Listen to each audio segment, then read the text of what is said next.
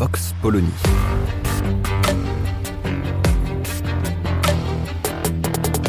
L'actualité vue par la directrice du magazine Marianne, Natacha Polony.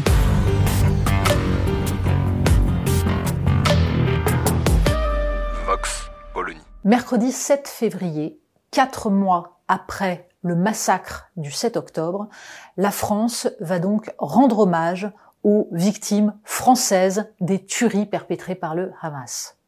Quatre mois. Quatre mois et alors que, aujourd'hui encore, la population de Gaza est chassée de son territoire et victime de bombardements massifs et de crimes de guerre israéliens. Car voilà la situation. Et c'est bien cette situation tragique qui est en train de se diffuser dans le paysage politique français. Alors résumons. Faut-il que la France insoumise soit présente à cet hommage?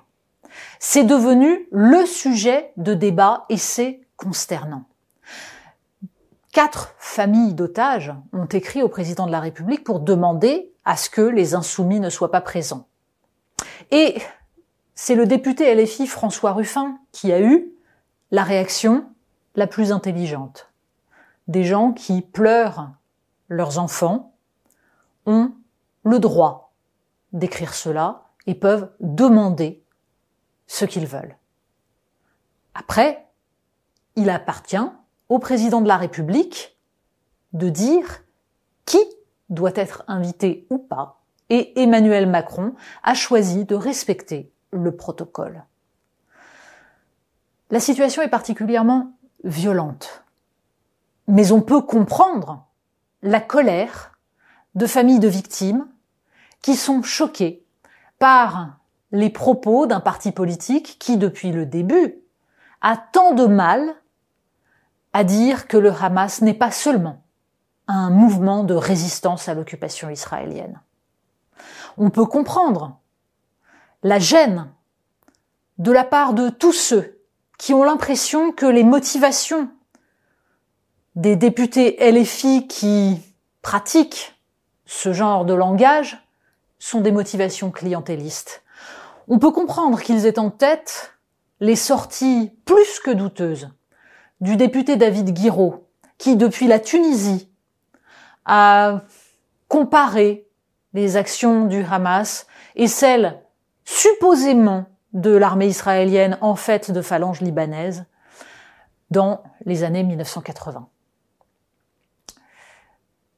Pour autant, on peut aussi déplorer que cette colère vis-à-vis du langage de certains députés LFI est virée à une forme de chasse aux sorcières et qu'il s'agisse d'accuser d'antisémitisme certains qui ne font que souligner combien la politique d'Israël est actuellement absolument inacceptable.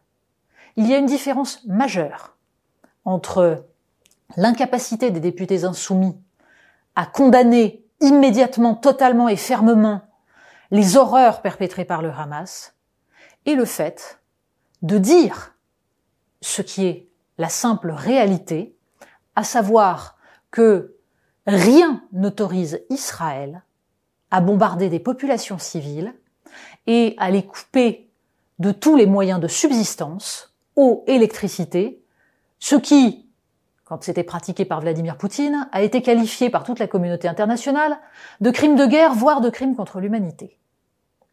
Bref, on se demande pourquoi il est encore aujourd'hui impossible dans le champ politique français d'avoir une position équilibrée, une position qui soutiendrait le droit des Palestiniens à obtenir un État et à ne pas subir une politique absolument inacceptable et qui, en même temps, analyserait la dimension très particulière du Hamas, qui n'est pas seulement un mouvement palestinien, mais est bien aussi un mouvement islamiste avec une idéologie mortifère et abominable. La vie politique française est depuis quatre mois fracturée par ce sujet. La communauté nationale est en train de se déchirer. Emmanuel Macron a eu raison, dans ce cadre-là, de rappeler que la cérémonie du 7 février sera une cérémonie républicaine à laquelle les élus de la République sont tous conviés. Mais il va falloir beaucoup plus pour sortir de ce piège absolu dans lequel le clientélisme des uns, l'aveuglement des autres est en train d'abîmer un petit peu plus la France. Vox Polony. Retrouvez tous les podcasts de Marianne sur les plateformes de streaming. Et puis les analyses, articles et entretiens de la rédaction sur marianne.net. Et surtout, n'hésitez pas à noter cet épisode et à nous laisser vos commentaires.